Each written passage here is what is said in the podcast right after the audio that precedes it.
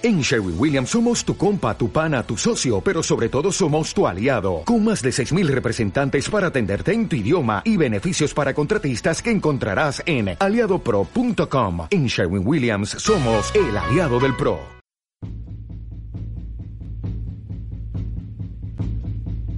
Soy Arturo, rey de los bretones.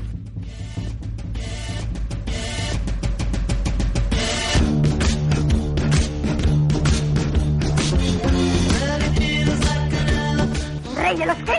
De los bretones. ¿Quiénes son los bretones? Todos nosotros, todos somos bretones. Y yo soy el rey. No sabía que teníamos un rey. Creí que éramos una colectividad autónoma. Pues te equivocas. Vivimos en una dictadura, una autocracia que se autoperpetúa y en la que las clases Ya trabajadoras... estamos con lo de las clases. Ese es el que es la cuestión.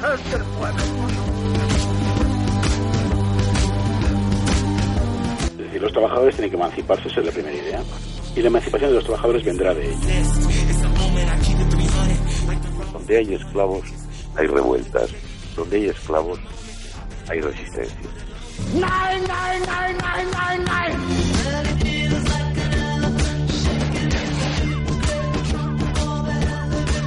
Bienvenidos una semana más a este espacio dedicado a la historia social, a la historia de los olvidados, a la historia de las masas populares, a la historia desde abajo.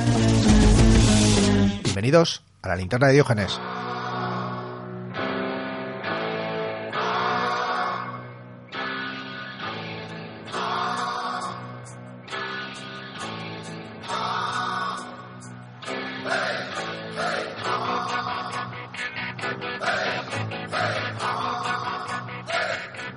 El capitalismo, en su dinámica de acumulación, nace con la desposesión de buena parte de la población de los principales medios de vida, introduciendo dichos medios de vida de producción y consumo en el ámbito del mercado. Es un acto de desposesión que implica la apropiación por parte del capital de cada vez más ámbitos de la vida. Pero en no pocas ocasiones ese acto de desposesión incluye valores, ideas, conceptos. Conceptos que nos han sido arrebatados. En ese proceso de apropiación esos conceptos son vaciados progresivamente de contenido hasta no significar nada y todo a la vez, o en ocasiones incluso lo opuesto al significado original. La libertad es defendida por las clases propietarias de forma machacona, relacionándola con la libertad individual del propietario, la libertad de mercado, confundiendo el término hasta la obscena situación de presentar una extraña relación entre capitalismo, mercado y libertad.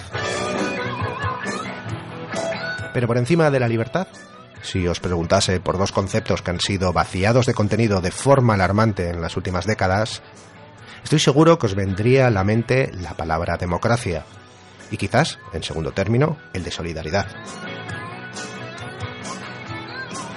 De este último vamos a hablar hoy, de solidaridad, sus significados originarios y el proceso de mercantilización e individuación de un concepto originalmente colectivo y no monetarizable.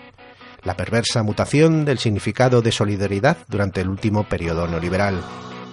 Esta semana, del apoyo mutuo a la solidaridad neoliberal.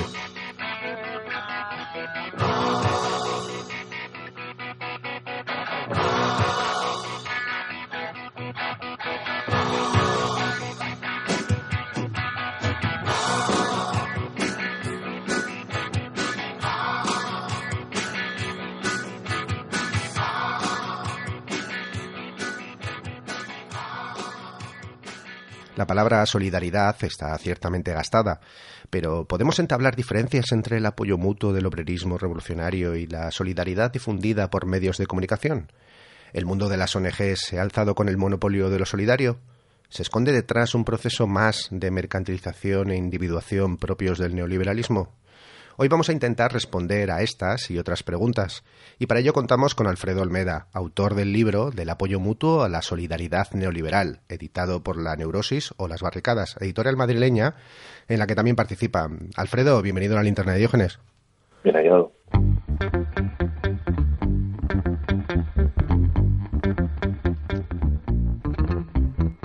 Del apoyo mutuo a la solidaridad eh, neoliberal, un título que mm, entiendo define bien lo que trata de desentrañar, eh, pero quizás el, unir el concepto solidaridad y neoliberal parece un contrasentido. ¿Hasta qué punto pueden palabras como solidaridad perder eh, su significado original? Pues es una pregunta complicada, pero hay que tener en cuenta que el capitalismo tiene múltiples herramientas para intentar de vaciar, para intentar vaciar de contenido muchos elementos que han servido para intentar construir alternativas a ese propio sistema social y económico.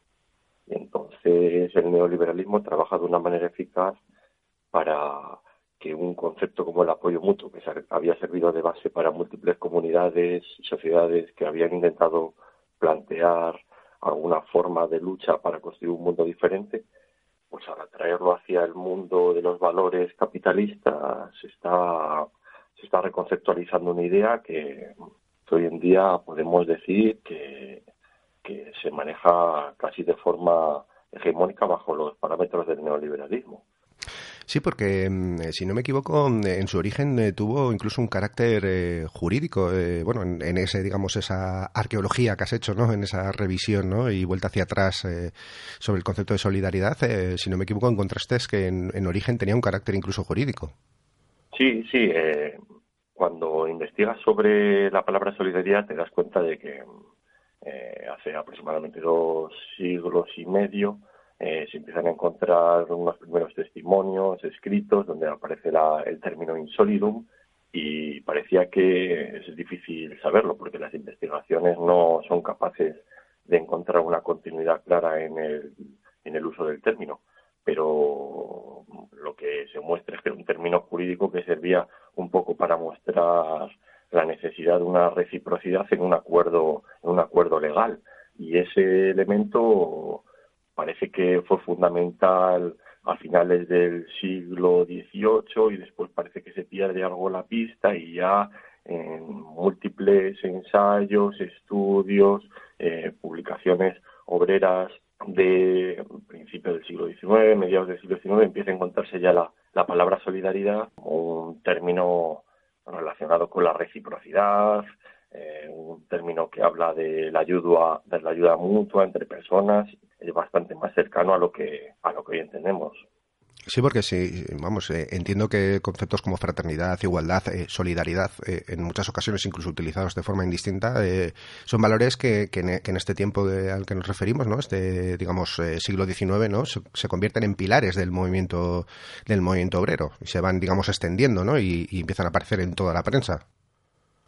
Sí, hay un momento en que yo creo que empieza a fortalecerse la identidad del movimiento obrero a partir de una serie de valores que se consideran fundamentales para construir una alternativa al capitalismo, una alternativa cultural y una y toda una serie de valores que también tienen que ver con, con las prácticas cotidianas de que, ya estaban en la raíz de los movimientos populares eh, de siglos anteriores. Eh, la solidaridad, el apoyo mutuo de una manera consciente o inconsciente formaba parte de la cultura de la cultura popular de, de las clases sociales más bajas y obviamente a partir de, del siglo XIX ese elemento adquiere una conciencia más fuerte y se acaba convirtiendo no solamente en una práctica que funciona de manera más o menos inconsciente, sino que se acaba convirtiendo en uno de los valores principales, en una de las herramientas fundamentales que pretenden servir en contraposición a lo que representa el capitalismo. Luego, capitalismo representa la competencia, representa el individualismo,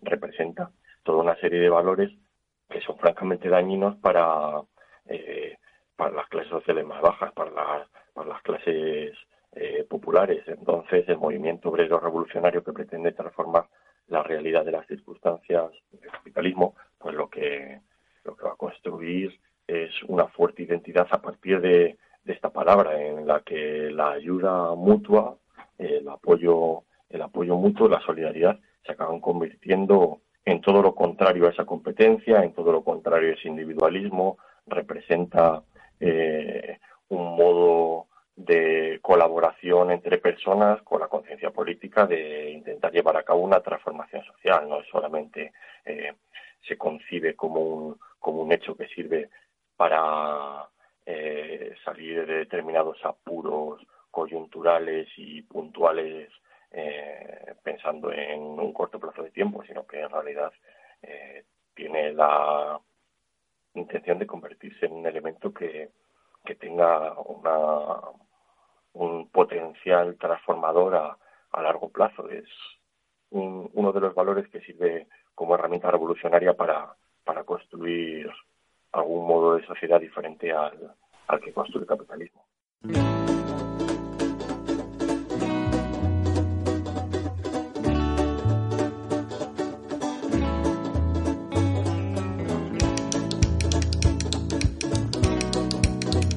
Tenía pensado plantearte el reto de definir el apoyo mutuo, pero no me he resistido a elaborar mi propia definición. Si te parece, empiezas dando una definición y, y luego la comparamos con la que tengo aquí escrita. ¿Te atreves con el reto? Vamos a intentarlo.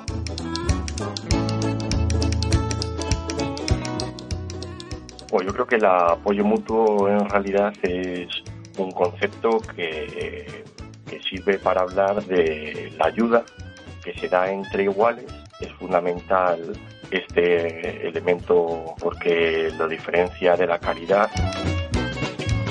Eh, también hay que tener en cuenta que esta ayuda eh, tiene un carácter político, que circula en el espacio de lo común y que, como he dicho antes, tiene un carácter fuertemente recíproco en el sentido de que eh, está claramente opuesto a la a la caridad.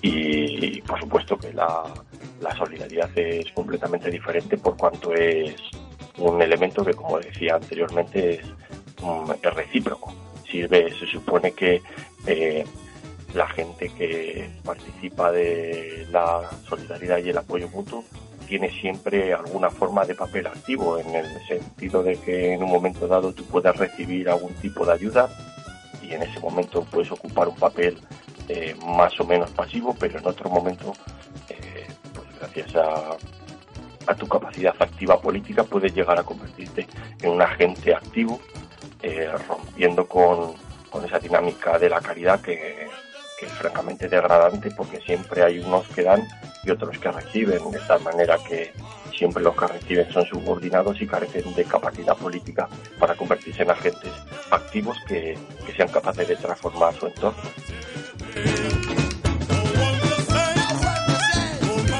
Te parece, voy a leer la, la, definición, que, la definición que me había preparado de apoyo mutuo para que, bueno, pues, pues, para que veamos eh, cómo coinciden en, en, buena medida los conceptos.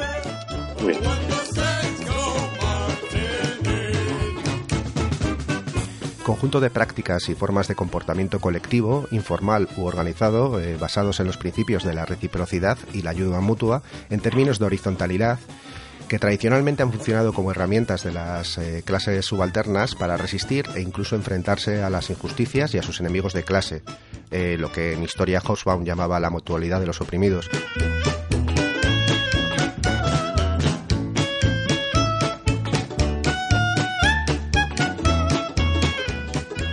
Esto además ha sido muy estudiado desde el ámbito de, la historia social, pero quizás aún más eh, desde el de la antropología, ¿no?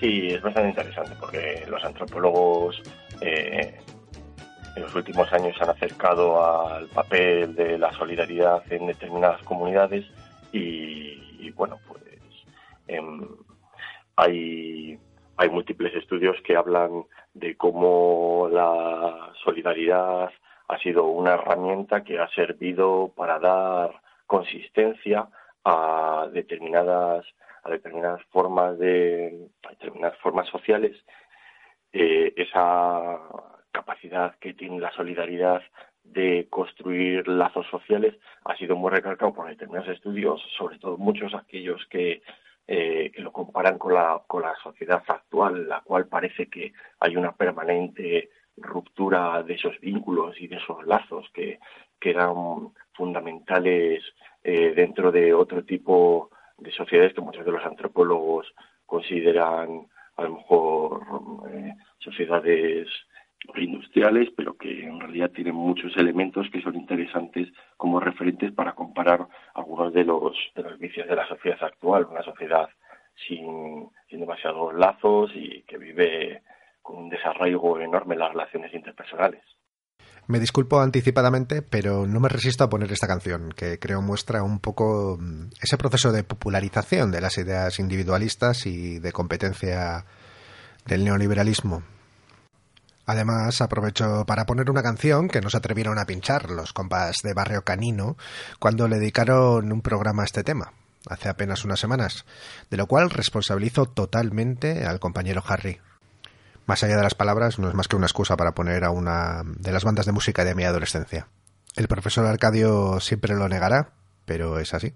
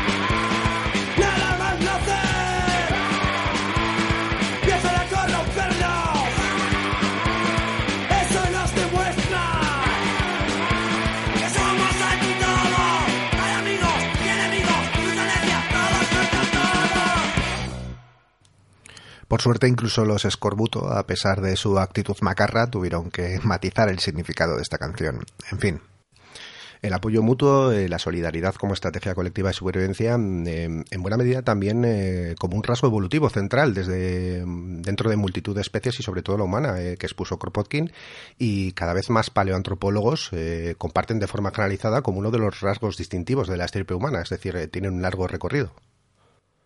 Sí, sí, hay que tener en cuenta que eh, aunque buena parte del neoliberalismo actual pretende reivindicar la competencia como una herramienta que, que ha servido para la evolución social, desde Kropotkin yo creo que hay multitud de estudiosos que han, han mirado el apoyo mutuo de otra manera, debido a que obviamente es un elemento fundamental para la para la para el avance de múltiples comunidades que de otra manera, a partir de la, de la competencia, hubieran sido incapaces de adaptarse a las circunstancias eh, que les hubiera permitido incluso en ocasiones la, la propia supervivencia.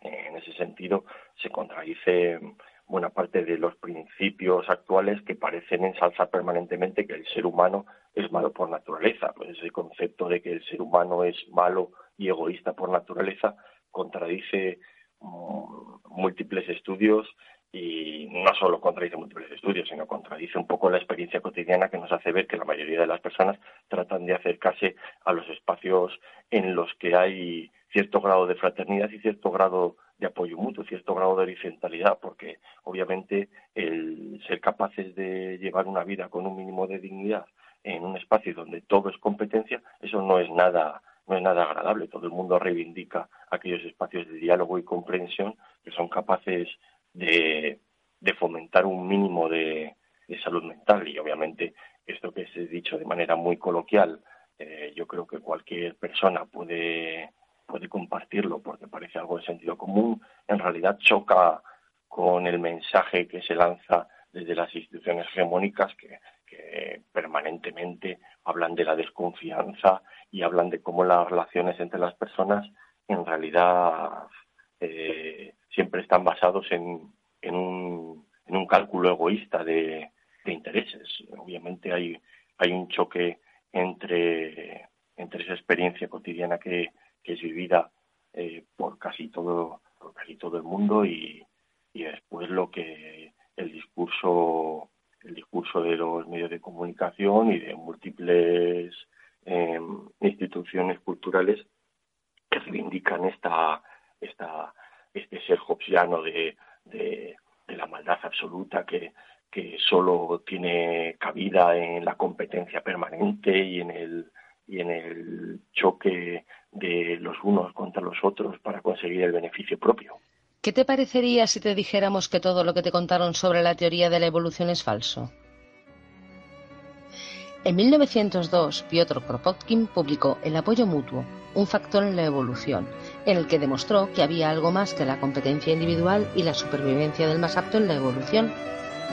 Charles Darwin y Thomas Huxley habían llegado a la conclusión de que las jerarquías sociales existentes eran el resultado de la selección natural. Pero en la naturaleza existen otras realidades que no se tuvieron en cuenta en esa teoría. En esencia, el apoyo mutuo es la acción por la cual dos o más seres trabajan juntos para resolver problemas con el objetivo de obtener un beneficio para todos los involucrados.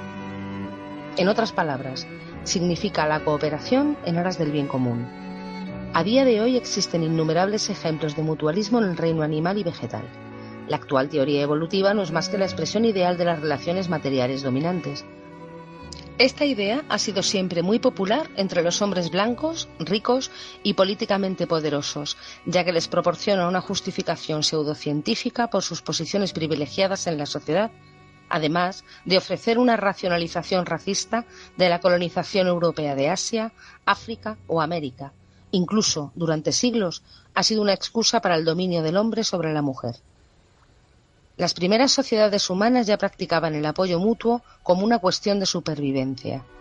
Existen atisbos de apoyo mutuo en guarderías colectivas, centros sociales ocupados, en desastres naturales como el terremoto de Italia Central, el desastre del Prestige o en la ocupación de edificios para refugiados en diferentes ciudades europeas. Esta sociedad enseña a las personas a verse a sí mismas como individuos, autosuficientes, independientes, teniendo sus propiedades, sus cuentas bancarias, sus smartphones. La idea de independencia humana es un mito promovido por empresas y estados que quieren moldearnos, nos convierten en consumidores atomizados y fácilmente controlados. La realidad es que los humanos somos muy interdependientes. De hecho, esa es la clave de nuestro éxito como especie hay que buscar alejarnos del capitalismo hacia el apoyo mutuo.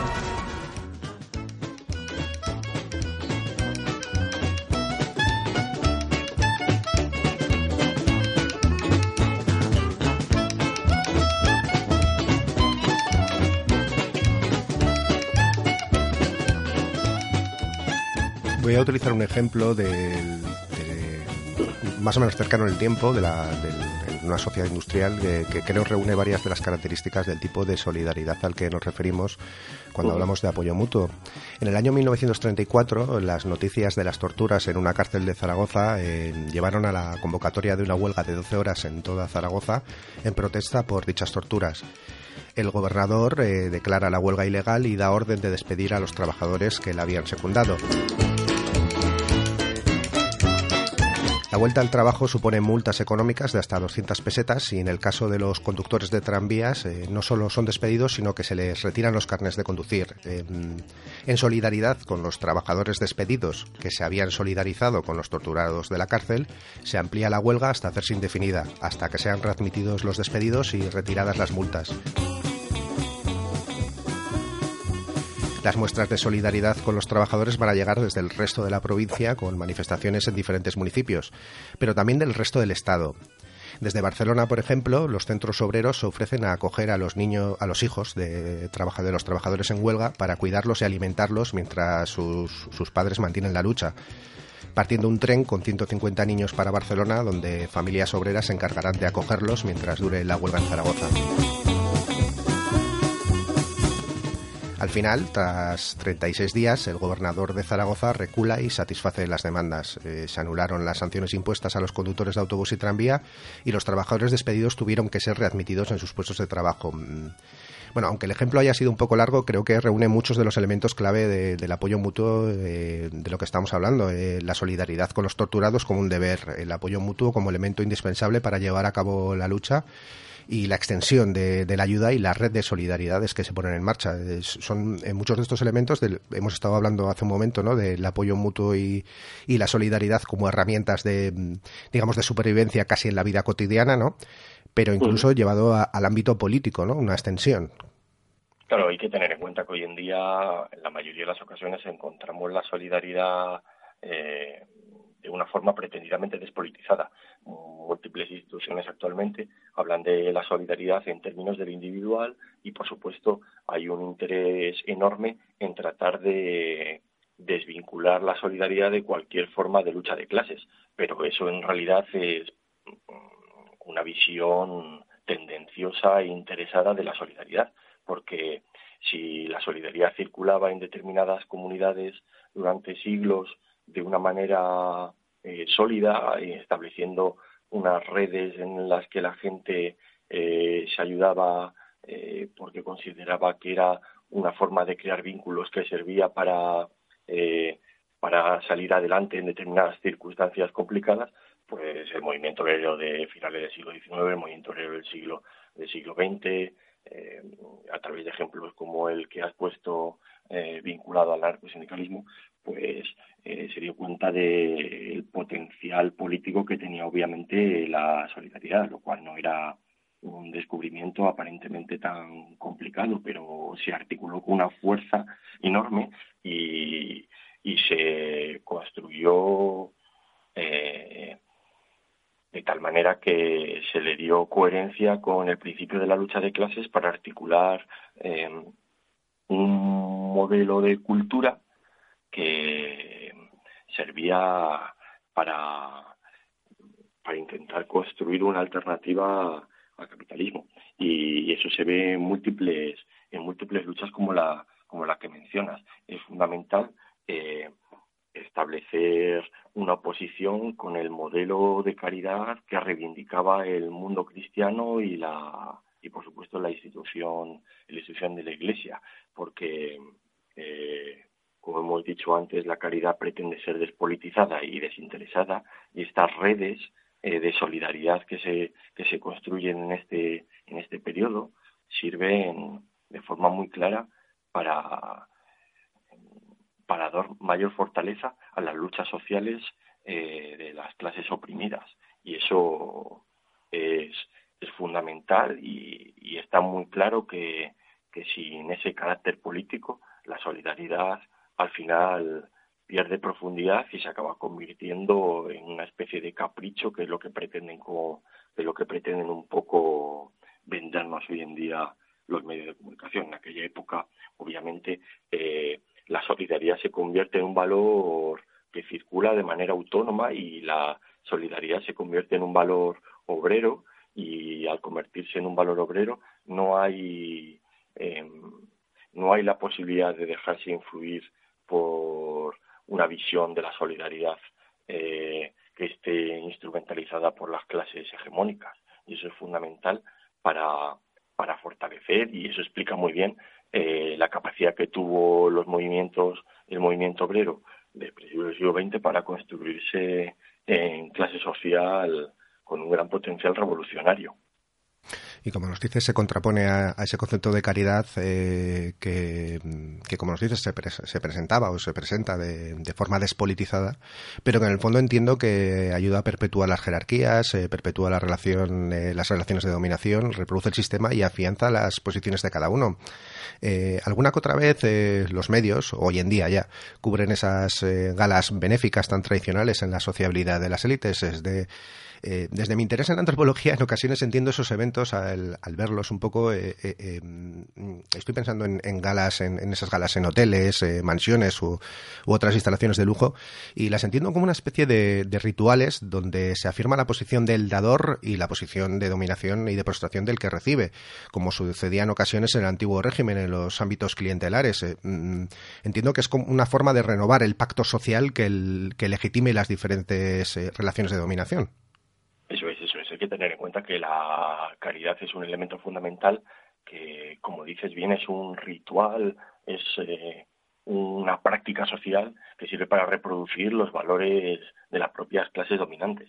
Eh, la caridad aparentemente se reivindica como, como un elemento apolítico, pero hay que tener en cuenta que no solo se puede analizar los discursos como, eh, como elementos que nos sirven eh, para ver determinadas realidades, sino que hay que rascar bastante más, de forma más profunda, para intentar desentrañar eh, lo que significan en el fondo.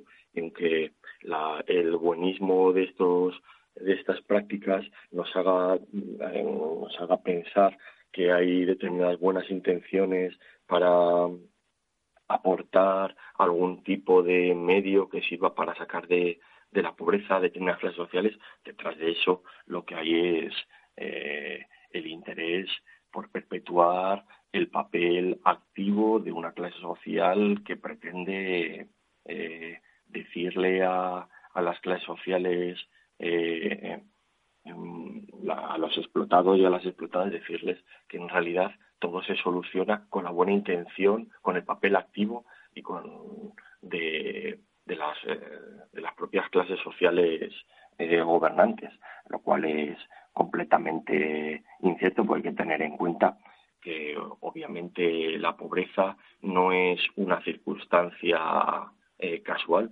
sino que la pobreza es causa necesaria, o sea, es un elemento fundamental para la reproducción del, capitalismo. No es que los pobres sean un fallo del sistema, sino que la pobreza eh, es imprescindible para, para la perpetuación para la perpetuación del capitalismo, de tal manera que todos estos rituales, todos estos, todas estas fiestas no hay nada más que una especie de, de, eh, de celebración mediante la cual eh, se pretende convertir en una especie de espectáculo el hecho de la el hecho de, de la caridad, el modo en el que eh, pretenden hacer las clases dominantes, hacer circular eh, la ayuda. La reconocida cantante pop colombiana Shakira lanzó un plan eh, junto con el Banco Mundial de Desarrollo para la niñez en Latinoamérica de 300 millones de dólares. Allí está la estrella colombiana. es el hall del Banco Mundial en Washington. Al costado hay 19 restaurantes. Solo vos sabés que al costado hay 19 restaurantes. Sí, bajando al costado izquierdo hay que, hay que tomar una escalera. Y hay 19 están 19 restaurantes que están subsidiados por el Banco Mundial para En el libro describes que el concepto de solidaridad se ha transformado, eh, al menos en el marco externo a los movimientos sociales, ambientes militantes o politizados. Eh, ¿Qué es lo que ha sucedido? Bueno, parece que mm, durante eh, el siglo XIX parece que obviamente sí es una visión un poco simplificada, pero bueno, vamos a decirlo así para, para no alargarnos demasiado. En el siglo XIX eh, todavía tenía una gran fuerza el concepto de caridad, como hemos mencionado durante, durante estos minutos. Eh, ese concepto de caridad, como estamos diciendo, parece que está apadrinado obviamente por la institución fundamental, que es el, para una de las instituciones fundamentales que sería para organizar la cultura de, de buena parte de la población como era la Iglesia y es verdad que eh, tal y como hemos ido avanzando durante finales del siglo XIX, del siglo XX, según el movimiento obrero va constituyéndose en un movimiento cada vez más organizado, más fuerte y con una cultura más autónoma y una cultura eh, propia, con unos valores claramente definidos y claramente enfrentados al modelo, al modelo hegemónico, pues eso lleva de la mano la construcción, como hemos estado señalando, de, un valor fundamental como es el del apoyo mutuo. No solo una creación, sino que más bien es, eh, como hemos estado advirtiendo es un fortalecimiento y una politización, una es un, un, modelo que, que, lo que hace es eh, tomar tomar un valor político eh, fundamental. Hay un momento dado que parece que, que está muy asociado a, a, al fortalecimiento del Estado moderno en el cual eh, eh, las instituciones gubernamentales reivindican la necesidad de llevar la solidaridad y sobre todo determinadas formas de ayuda al campo de las instituciones y, en ese sentido los modelos sociales keynesianos consideran que la solidaridad, es decir, las necesidades básicas de determinada de toda la población debe estar cubierta por la institución fundamental que es el Estado. Eso es un cambio importante porque supone eh, sacar la solidaridad de los espacios de lo común en los que habían circulado eh, sobre todo a partir de la construcción de un movimiento fuerte como, como llegó a ser el movimiento obrero revolucionario, para llevarlo al campo, como digo, de lo gubernamental, a instituciones que, eh, que funcionan de manera burocrática en manos eh, en manos del Estado. Eh, y eso ha supuesto un primer paso para el fenómeno que, que, surgió posteriormente, sobre todo con el fortalecimiento de las políticas neoliberales que se van dando. Si me permites, eh, antes de, ir, eh, me parece interesante este, digamos, este, esta etapa, ¿no? Eh, del Fordismo keynesiano y, y, del, vamos, del, digamos, de los modelos de la socialdemocracia, ¿no? que nos estabas comentando, ese proceso que estabas, digamos, relatando, ¿no? Es un proceso en el que, como nos dices, el Estado empieza a asumir una serie de tareas, ¿no? De servicios, ¿no? de alguna forma que eran, que previamente estaban ejerciendo de forma comunitaria, común, eh, ¿no? Por las, por las clases populares y por el movimiento obrero organizado. Eh, esto, supone, entiendo, además un, proceso de delegación, ¿no? De delegación en, instituciones alejadas, es decir, también un, un, elemento de apropiación o de expropiación, es decir, las comunidades eh, pierden esa capacidad de, de, realizar o llevar a cabo esas solidaridades o, digamos, esos trabajos, ¿no? Y, y se, se, delega y se aleja, ¿no? De ellos y se llega a la institución Estado, que por otro lado también lo que hace en buena medida, aparte de burocratizarlo, como nos comentabas, es monetarizarlo, es decir, eh, en buena parte reducirlo a, una cuestión de, de, inversión. Eso es, creo que nos puede dar claves ¿no? para, ese proceso posterior, ¿no? Sí, es uno de las claves fundamentales para, en cierta manera, allanar el camino al modelo de solidaridad neoliberal que podemos decir que hoy en día es el que tiene una mayor una mayor repercusión y probablemente sea el modelo que ha reivindicado como modelo hegemónico.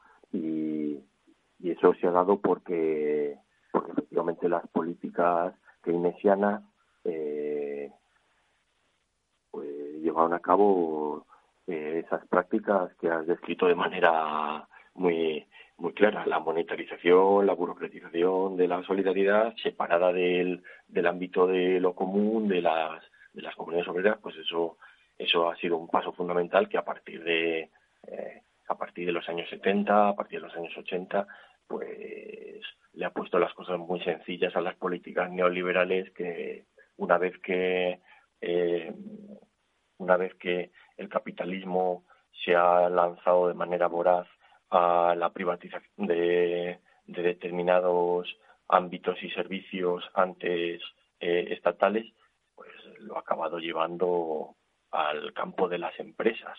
Y así nos encontramos en la situación actual por la cual hay multitud de empresas que son las que en teoría se encargan de la administración de servicios sociales que supuestamente eh, son las herederas de estas políticas sociales keynesianas que, que reivindicaban el Estado como, eh, como el ente que supuestamente tenía la responsabilidad de llevar a cabo aquellas políticas que, anteriormente eh, funcionaban de manera diferente, porque circulaban a partir de principios de ayuda mutua que, no estaban institucionalizadas. Estamos hablando, entiendo, también de un proceso de profesionalización de la solidaridad. Sí, eso es. Hay que tener en cuenta que eh, ese es un problema que muchas veces eh, pues que puede crear cierta polémica, pero que tiene que ver un poco con el tipo de sociedad que cada uno tenga en mente y el capitalismo en, en las últimas décadas, por no decir que en realidad es un proceso eh, que se da desde los inicios, sería interesante eh, investigar al respecto, pero bueno, parece que es claro que ha habido cada vez una división social más evidente del trabajo de tal manera que múltiples tareas que antes eran desempeñadas de una manera no profesionalizada, pues cada vez se ha llevado al ámbito de las instituciones y, esto se ha visto también en el mundo de la, de la solidaridad, de tal manera que antes no hacía falta ningún tipo de conocimiento específico para llevar a cabo prácticas que una comunidad consideraba solidarias. El apoyo mutuo era algo que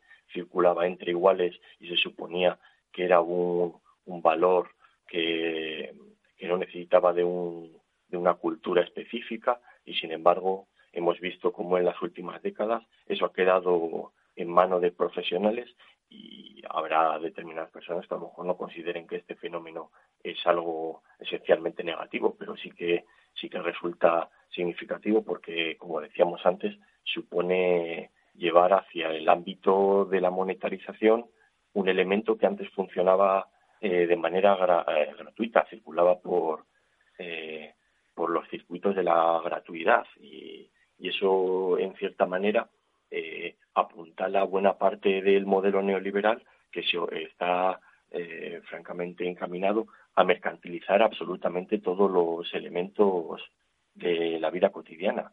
Y el que una persona en vez de prestar ayuda porque lo considera un valor fundamental en su vida, lo realiza como actividad profesional y eso significa circular por el campo del trabajo asalariado y por tanto realizar una tarea solo y exclusivamente por una eh, eh, por un determinado salario mensual, pues eso en cierta manera es un elemento problemático por cuanto eh, se, se dirige la sociedad hacia un delegacionismo verdaderamente peligroso, porque si ya de por sí delegar puede suponer un problema en determinados ámbitos, cuando ya lo llevas a casi todas las esferas del humano y te encuentras que las personas son incapaces de llevar a cabo eh, acciones de ayuda mutua, porque se supone que eso tiene que ser llevado única y exclusivamente en campo, eh, tiene que ser llevado única y exclusivamente por profesionales, pues eso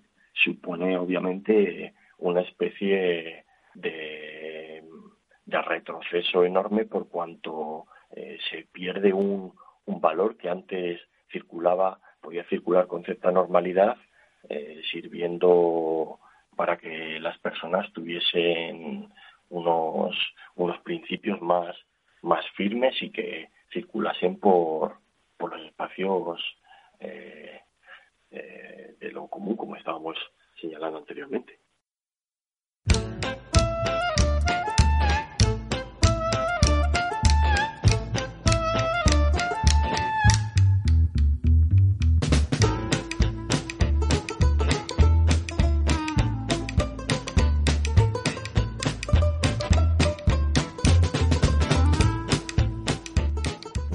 Ese, proceso de apropiación, de mercantilización y profesionalización al que haces referencia, que se podría integrar en el marco general de, esos procesos que, bueno, que llevan unas cuantas décadas eh, dentro del marco del neoliberalismo. Eh, por poner ejemplos, eh, son esos procesos que nos llevan a acudir previo pago a un especialista que nos va a aconsejar sobre qué comer, el nutricionista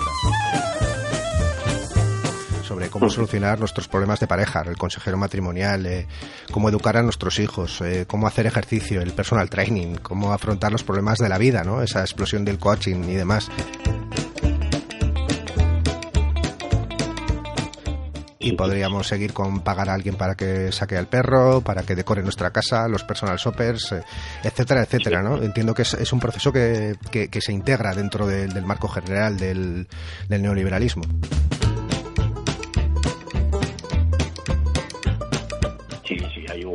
Hay un proceso de mercantilización de todos los elementos de la vida humana y entonces ese proceso de mercantilización va unido al proceso de profesionalización, de tal manera que eh, en cierta manera nos convertimos en una especie de, de, de seres tullidos por cuanto somos incapaces de llevar a cabo casi ninguna tarea, todas tienen que ser llevadas a cabo por personas que en cierta manera tienen que tener algún tipo de retribución económica. En esta dinámica del neoliberalismo, por tratar de sacar plusvalía de todos los eh, aspectos posibles de la realidad humana, eh, acaba conllevando este tipo de situaciones absurdas, por, el, por la cual eh, casi ninguna persona hoy en día es capaz de, de llevar una vida autónoma en casi ningún aspecto. Se necesitan, como ha sido señalando, profesionales para hacer absolutamente todas las tareas y eso acaba convirtiendo a los seres humanos en seres francamente inútiles, al menos si uno tiene una visión del ser humano como persona autónoma que es capaz de tomar una serie de decisiones en su ámbito social, personal, político, económico, si cada vez hay más asesores para eh, llevar determinados eh, campos, determinadas áreas de la vida, pues al final nos vamos encontrando con personas incapaces de vivir su propia vida, porque como estás, como has mencionado de forma perfecta, eh, hay aplicaciones para buscar pareja, aplicaciones, hay eh, eh, hay gente que te prepara para hacer ejercicio de una manera más eficiente y responsable, hay gente que te decora la, la casa, todo ese tipo de, servicios que pretenden hacer que absolutamente todo en la vida sea cuantificable, sea mercantilizable, obviamente da un, un modelo de, de, ser humano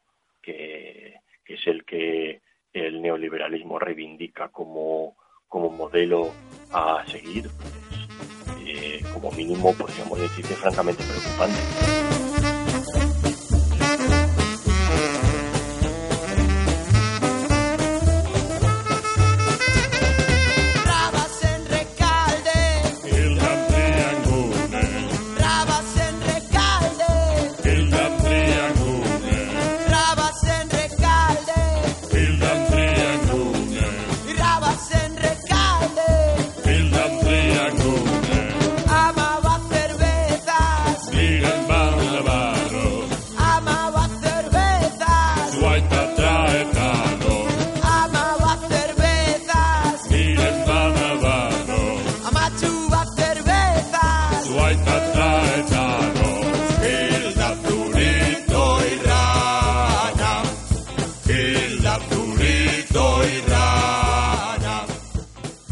Libro, entre otros ámbitos, te centras en las ONGs como una de las puntas de lanza de ese proceso de transformación del concepto de, solidaridad, de la vieja solidaridad del obrerismo que pierde la partida en beneficio de una solidaridad individual, eh, unidireccional y monetarizada. Eh, ¿Cómo es este proceso relacionado con las ONGs? ¿En qué momento empiezan a adquirir fuerza y cuál es su funcionamiento? Uno de los puntos que puede resultar polémico para cualquier persona que se acerque a un libro como, como, como este que hemos, hemos publicado es eh, el concepto de solidaridad neoliberal, como hemos ido comentando anteriormente, por el tema de cómo hay detrás del libro una tesis bastante sencilla, y es que eh, las ONGs no son un movimiento que sirva para solucionar los problemas del capitalismo, sino que en realidad son una consecuencia del capitalismo neoliberal. La tesis es, sencilla, el neoliberalismo y las ONGs van de la mano.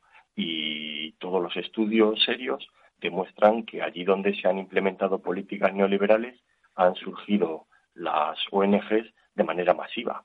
Y si miras las políticas de, ajuste estructural en Argentina, pues fueron de la mano del surgimiento de las ONGs. Eh, cómo las políticas neoliberales que fue llevando el Partido Socialista en los años 80 eh, y posteriormente cómo eso se fue afianzando con las políticas del Partido Socialista y después del Partido Popular en los años 90, pues según vas viendo que van afianzándose las políticas neoliberales, parece como una consecuencia, parece como una casualidad demasiado, eh, no sé, sería un poco ingenuo creer que justamente hay una coincidencia por la cual eh, el neoliberalismo provoca el surgimiento de ONGs como, como elemento eh, como elemento que le pretende eh, servir como como antagonismo no es no parece muy lógico porque hay que ver cómo las ONGs al estar al ser un tipo de organización que depende enormemente de sobre todo en lo económico de ayudas gubernamentales, eh, parecería poco lógico creer que es un movimiento eh, contrapuesto al neoliberalismo. Eh, al rascar un poco en el fondo te das cuenta de que esto no es así. Como las ONGs por sus prácticas, por sus discursos y por sus lógicas son un fenómeno claramente neoliberal. Entonces coinciden en el tiempo con las políticas neoliberales en los países europeos, en los países latinoamericanos, de tal manera que, la tesis es, clara y es sencilla.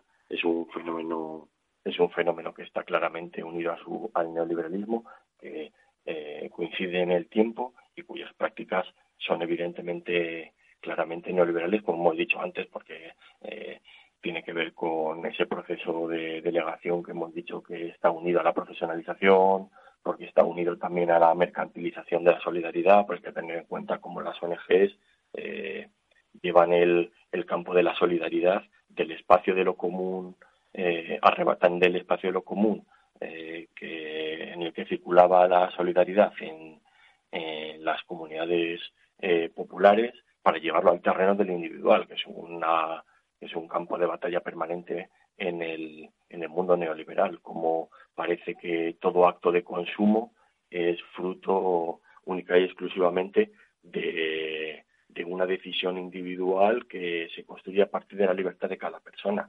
Ese, ese, ese modo de entender las cosas eh, parece que las ONG lo reivindican como algo completamente natural y en realidad no es algo natural, es un discurso es un modo de entender eh, la ayuda que se basa en principios eh, absolutamente reivindicados por el neoliberalismo.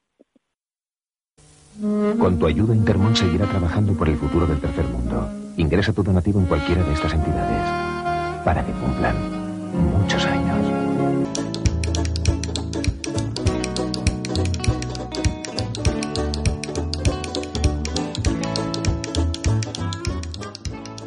Voy a citar un ejemplo que, comentas en el, en el libro del director general de, de Intermon Oxfam en Reino Unido, Mark Aldrin. Eh, eh, bueno, salió a la luz una noticia en el 2000, año 2017, si no recuerdo mal, eh, que cobraba un salario cercano a los 140.000 euros anuales.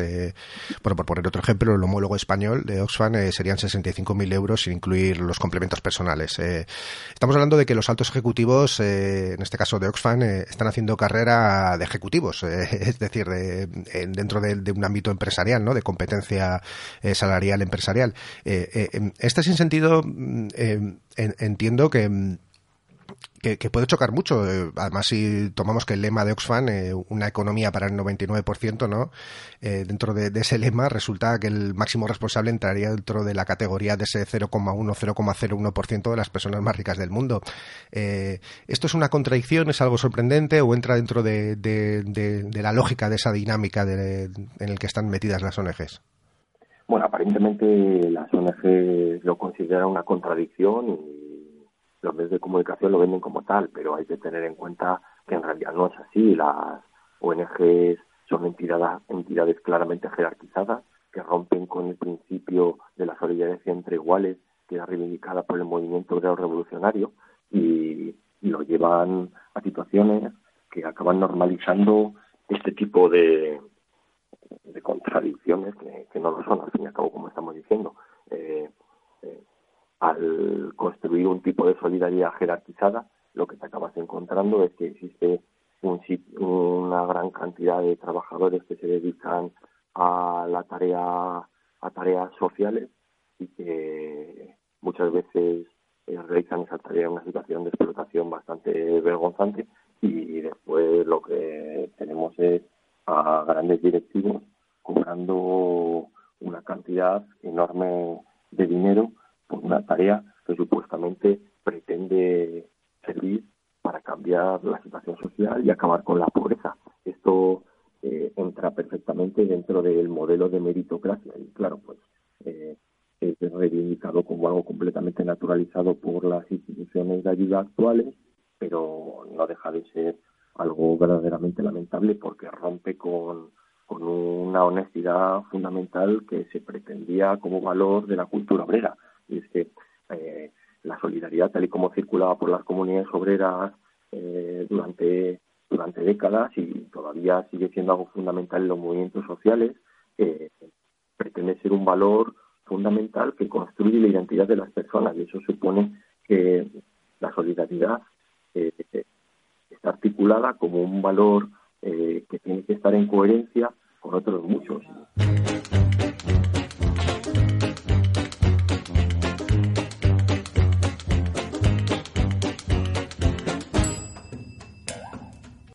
Entiendo que este funcionamiento, eh, esta dinámica, ¿no? Incluye pues eh, reducción de costes para ser más competitivos, buscar nuevos mercados e intentar monopolizar en los que actúan, en una imagen corporativa, estructura empresarial, es decir, eh, nada diferente, ¿no? Al resto de, digamos, del ámbito de la economía capitalista.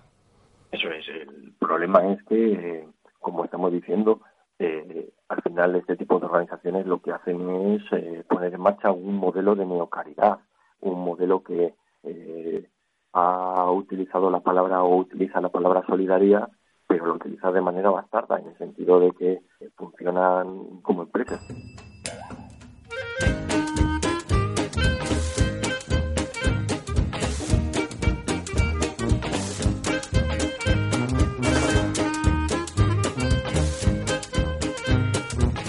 Podría decir que estamos hablando de una industria que ha mercantilizado la pobreza y, que curiosamente incluso le saca rentabilidad. Eh, es decir, eh, aquí quizás estaríamos hablando de ese tercer sector, o, te, te la pregunta, ¿qué es el tercer sector?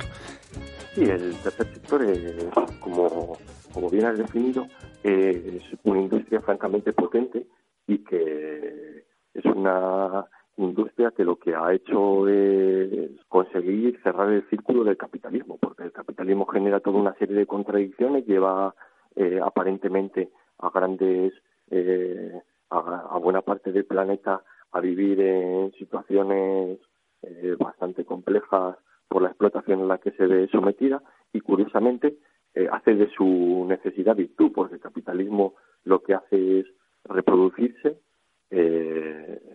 convirtiendo en mercancía a mercancía la propia caridad. Y claro esto es un, un, punto por desgracia fuerte de, del capitalismo porque se aprovecha de sus propias debilidades haciendo una visión un poco simplista porque no es una eh, no es una eh, como decíamos antes no es que el capitalismo genere pobreza por porque sea uno de sus fallos, sino que en realidad es una necesidad fundamental para su propia reproducción. Pero lo que no se había producido anteriormente es que el capitalismo pudiera crear una industria de la miseria que crea y esto sea una fuente fundamental de creación de plusvalía, porque todas esas empresas de las que estamos, de las que hemos estado hablando durante los minutos anteriores, que se dedican a hacer negocio a partir de, eh, de la gente empobrecida, pues eh, acaba generando una plusvalía que acaba sirviendo para, para seguir posibilitando el, que el capitalismo siga su proceso de acumulación.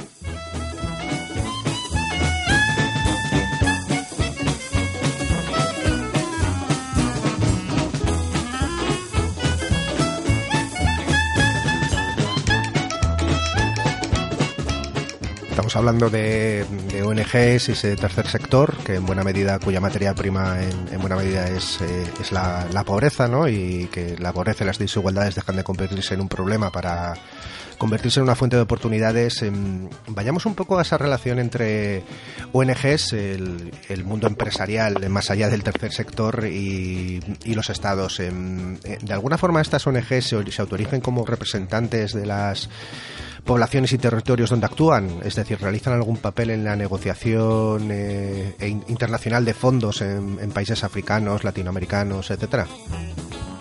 Sí, sí, hay múltiples estudios que no son demasiado condescendientes con este tipo de situaciones y hablan de cómo las ONGs son el imperialismo cumple de cordero y eh, puede parecer una expresión exagerada, pero te das cuenta que no hace falta investigaciones muy sesudas para darnos cuenta cómo las ONGs pretenden convertirse en representantes de, comunidades no occidentales, pese a que estas instituciones siempre han surgido desde los propios países occidentales, lo cual no deja de ser un, un modo de violencia simbólica muy, muy fuerte en cuanto le arrebatan a los propios pueblos su capacidad política para darse voz a sí mismos. Estas eh, organizaciones que dicen representar a los desposeídos, al tercer mundo, a los no desarrollados, le ponen todo tipo de, nombres para, eh, para mencionar en realidad cuáles son las propias necesidades que estas organizaciones perciben en estas eh, en estas sociedades no occidentales, lo cual es, es curioso porque no tienen ningún tipo de problema en ser eh, organizaciones no gubernamentales o sean instituciones que siempre eh, están encabezadas por eh, personas de raza blanca, por gente de clase media, eh, pese a que en realidad se supone que quieren poner voz a, otras culturas de, de, países que nada tienen que ver con, con este modelo de personas, no son muchas veces las ONGs no tienen problema en decidir representar a gente que en absoluto eh, tiene las necesidades que ellos consideran que, deben tener, porque eh, buena parte de estas ONGs creen que el, el modelo a conseguir, el modelo que deben seguir todo tipo de comunidades no occidentales es la de eh, la vida de lo occidental blanco y de y de clase media y muchas de estas comunidades ni siquiera eh, tienen la oportunidad de debatir qué tipo de, qué tipo de futuro es el que el que consideran, de tal manera que estas ONGs lo que están haciendo es una operación de neocolonialismo que les arrebata a las comunidades su capacidad de decidir sobre su propia historia, porque como estas organizaciones consideran que único modelo posible en el mundo. Es el modelo occidental contemporáneo, entonces les atribuye a estas comunidades eh, un papel como atrasados, les considera sociedades preindustriales y, y como la historia es vista por estas organizaciones como un elemento lineal que va desde, desde las sociedades primitivas hasta la sociedad turboindustrial actual, pues entonces consideran que estas sociedades deben buscar su punto en la historia y avanzar hacia, hacia la de ese modelo occidental, de tal manera que, están llevando a cabo una operación que es francamente peligrosa porque de manera consciente o inconsciente están trabajando para reproducir un modelo que, que es muy semejante al modelo colonial que se daba en el siglo XIX. Lo que pasa es que pues con un lenguaje y unas prácticas pues acordes a los nuevos tiempos en los que vivimos. Y a ver, señores, yo soy neoliberal capitalista, no tengo ideología, me vendo al mejor postor. ¿Lo entendemos o no? Mi ideología es el dinero. Punto. Soy el máximo exponente de esta sociedad. ¿Vale? En el siglo XXI. Broker. ¿Vale? A ver si nos enteramos. No creo en la democracia. No creo que el poder tenga que residir en la mayoría. ¿Vale? Creo en la libertad de mercado y de los agentes económicos. Creo que el Estado tendría que ser un mero árbitro. Soy humano en mis ratos libres, no cuando trabajo. Yo soy el político neoliberal. Me gusta ir a las fiestas del Banco Central.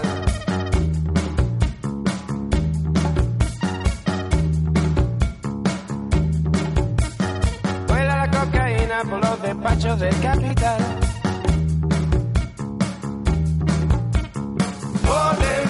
Porque mi rumba está buena.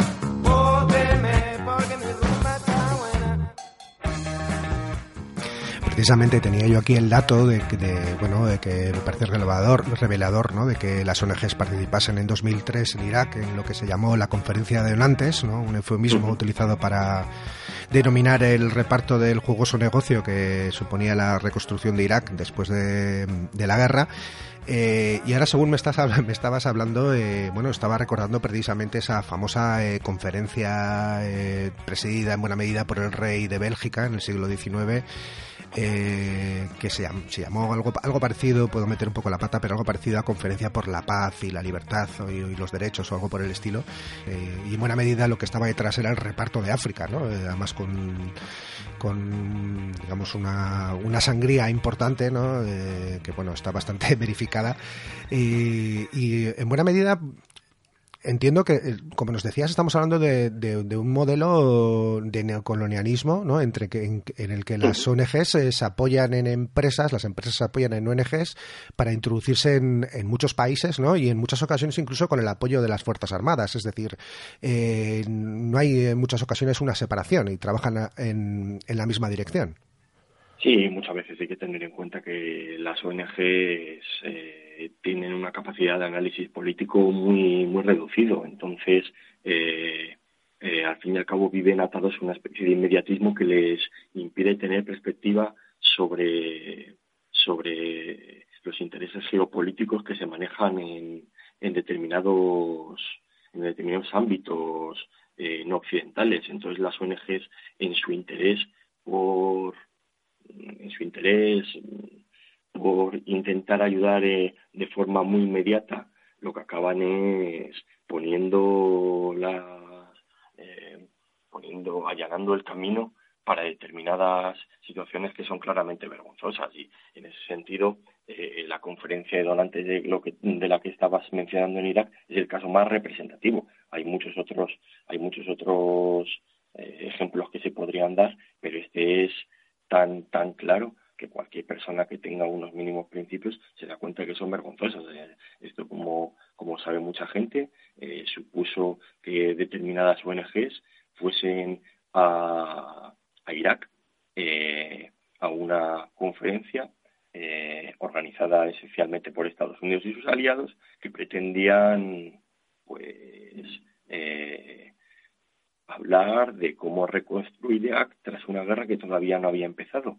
Y obviamente que las ONGs eh, que se reivindican como entidades no lucrativas que pretenden acabar con la pobreza y solucionar todos los problemas que, hay en el mundo, vayan y, y den legitimidad a una invasión eh, que a todas luces eh, nada, nada más que servía para eh, fortalecer los intereses y las inquietudes eh, geopolíticas de, de, la OTAN en, en, en, Oriente, en Oriente Próximo, Oriente Medio, eh, pues, pues obviamente habla de la naturaleza de este tipo de organizaciones que no son capaces de darse cuenta de cómo muchas veces son exactamente iguales que los ejércitos occidentales que luchan por, eh, por, consolidar la hegemonía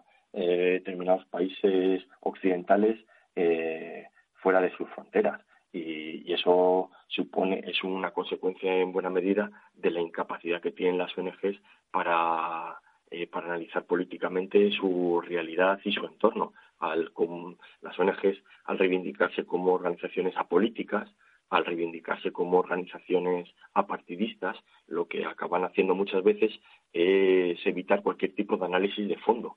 Y, eso tiene mucho que ver, como decíamos antes, con su carácter buenista. El, el que las ONGs eh, consideren igual a oprimidos y opresores, el que no sean capaces de darse cuenta de cómo hay unos elementos que construyen la hegemonía y hay otros que la sufren, eh, al no tener esa, esa perspectiva, lo que acaba ocurriendo es que acaban convirtiéndose en cómplices de, de situaciones tan aberrantes como las anteriores. Y esto, pues que estamos hablando ahora del neocolonialismo, pues como decíamos antes, no es raro en, en todos los demás campos. Al no tener al, al renunciar a una perspectiva crítica que vaya a la raíz de determinadas situaciones, pues acaba haciendo que las ONGs, unas de forma consciente y otras no, acaben, acaben siendo marionetas eh, en manos de, de determinadas instituciones.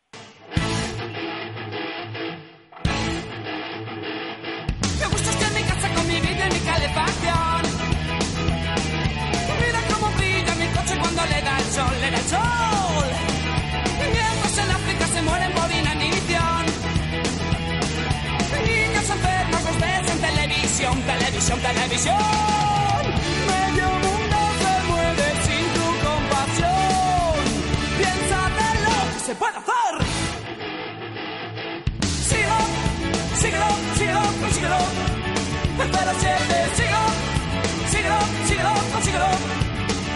07, síguelo, síguelo, síguelo, consíguelo. El 07, síguelo,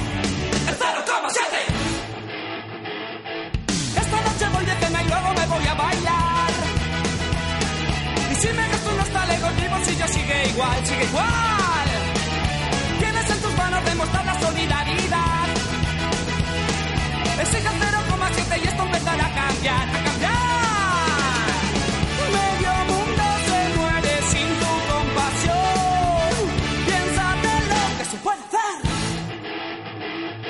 Síguelo, síguelo, síguelo, consíguelo.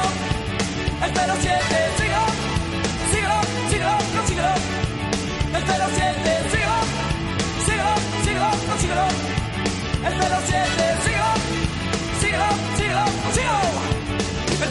07, Ya por, por ir terminando y bueno, eh, a lo largo de toda esta conversación hemos estado hablando de este proceso de transformación del concepto de solidaridad, ¿no? de esta solidaridad neoliberal eh, que en buena medida también es un proceso de monetarización, es decir, eh, una transformación en la percepción de la gente que todo se, digamos, se traduce y se reduce ¿no? a, a, digamos, a, a introducir en el mercado ¿no? y que a través de dinero, de mayor inversión, se solucionan unas, unos problemas que, como estamos hablando, realmente son estructurales y no y de que, que de esta forma lo que hace es eh, afianzarse, digamos, eh, esa problemática, ¿no? Bueno, estoy recordando además la, eh, bueno, la, la campaña del 07 y demás, ¿no? Digamos, un proceso de monetarización y de delegación de la solidaridad en detrimento de, ese otro concepto de solidaridad que hemos, del que hemos comenzado hablando, que estaba más relacionado con la extensión de redes ¿no? de solidaridad recíproca, igualitaria, horizontal, ¿no? en el que no hay claramente un, digamos, un, una jerarquía en el que uno da y otro recibe, sino que se mezclan entre, entre sí, ¿no? que hay una, una participación activa ¿no? en, esas redes eh, frente a este modelo de delegación, monetarización y, y mercantilización. Eh, ¿En qué medida hoy en día el concepto, ya para terminar, el concepto de solidaridad eh, ha sido, digamos, hemos sido despropiados de él o, ha sido apropiado por el capitalismo? ¿En qué medida eh, ese concepto sigue significando solidaridad entre iguales, apoyo mutuo o en qué medida realmente solidaridad hoy en día significa eh, de todo esto que hemos estado hablando, la solidaridad neoliberal, monetarizada, mercantilizada e individual? Eh, es un tema de debate bastante interesante porque yo creo que el capitalismo trabaja de forma constante eh, para eh, llevar al campo de lo económico, llevar al campo de lo monetarizado, lo jerarquizado, lo profesionalizado, eh, la solidaridad, pero obviamente es una tarea francamente complicada porque llevar a convertir un valor que es uno de los fundamentales para es uno de los elementos sobre el que se construye todas las resistencias al capitalismo, convertirlo en una herramienta que sirva para la propia reproducción del capitalismo no es una tarea sencilla. Entonces hay que tener en cuenta que hoy en día eh, en múltiples espacios se sigue dando la solidaridad de una manera bastante evidente. La gente no vamos a, a decir que el capitalismo haya destruido la solidaridad porque se ha convertido en su eh, se ha convertido en un valor eh, insertado dentro de sus principios. Obviamente eso no es posible. Trabaja constantemente para vaciarlo de contenido, para convertirlo en una mercancía más, pero la gente hay múltiples iniciativas cotidianas que demuestran que la solidaridad sigue teniendo una presencia fundamental en nuestra en nuestra sociedad, porque por un lado tenemos eh, una solidaridad eh, conscientemente politizada de una serie de movimientos sociales que van desde eh, los en los barrios cuando se autoorganizan luchas como las que hemos presenciado este 8 de marzo, luchas desde que van desde el feminismo a las luchas obreras que se siguen dando, donde la solidaridad sigue teniendo una presencia bastante evidente, pero hay que tener en cuenta que la gente sigue ayudándose porque es una herramienta fundamental para, para construir vínculos y los seres humanos sin vínculos pues probablemente vivan al borde casi de, de la locura y de la propia deshumanización. Entonces, eh, es verdad que el capitalismo cada vez trabaja y con más fuerza parece apropiarse de este elemento que es la solidaridad, pero nunca lo va a poder conseguir del todo y yo creo que la necesidad de todas aquellas personas que eh, sean capaces de tener una perspectiva crítica por darnos cuenta de, cómo este capitalismo nos lleva hacia, hacia no solo parece que nos lleva hacia un colapso social, sino que parece que trabaja todos los días constantemente para llevarnos hacia un colapso individual eh, a través de, de, casi una especie de, locura de individualismo atroz. Entonces, eh, el que la gente se, se siga ayudando a través de, de diferentes prácticas en los ámbitos laborales, en el ámbito familiar, entre, entre a veces incluso la afinidad que se puede construir entre personas y que muchas veces llamamos simplemente amistad, eso es muy importante. Lo, que pasa es que eh, es cierto que realmente habría que seguir trabajando para dotar de la conciencia que y el peso que tuvo la solidaridad y el bagaje político que ha tenido en, en otros momentos para construir alternativas que posibiliten eh, tener espacios que sirvan como como alternativas a las vida, a la vida social que propone el neoliberalismo. Pues nos vamos a quedar eh, con esto último. Eh, Alfredo, un placer. Un placer, Muchas gracias por la invitación.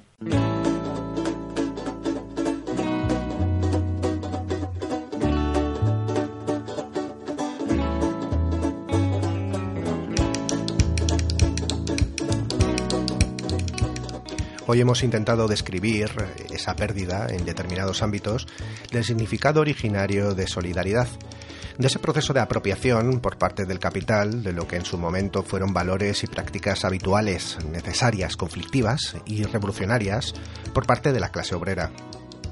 En el próximo programa volveremos a ahondar en esos valores y expectativas igualitarias, viajando hasta el siglo XIX y el desarrollo del socialismo. Mira, otro concepto que ha sido violado y mutilado casi hasta ser irreconocible. Bien, pues en unos días intentaremos escarbar para recuperar el significado original de socialismo. Estáis invitadas a estar al otro lado. Salud y apoyo mutuo.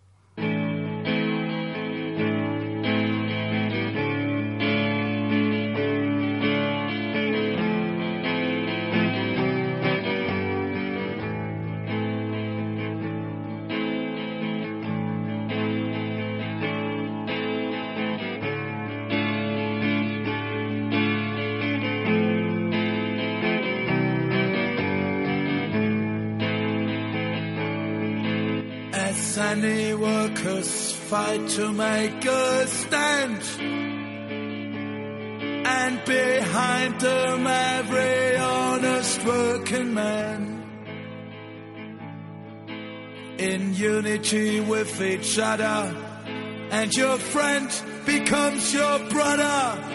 And in the tyrant's heart will be a lesson learned. Give them hope, give them strength give them life like a candle burning in the black of night. We're all with you in our hearts and in our minds. And we'll pray for the workers through their darkest time.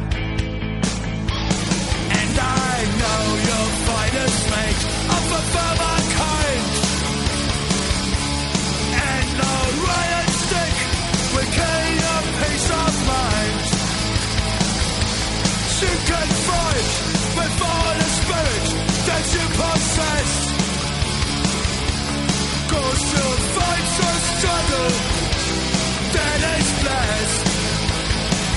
So give them hope, give them strength, give them life.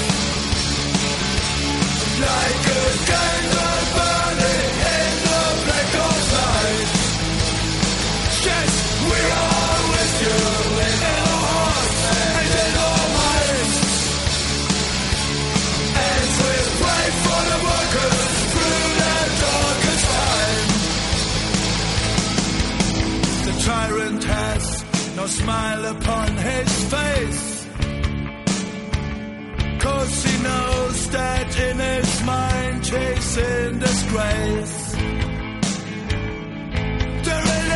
union, us union, will take their breath away. Our time will come, and then we'll have our say.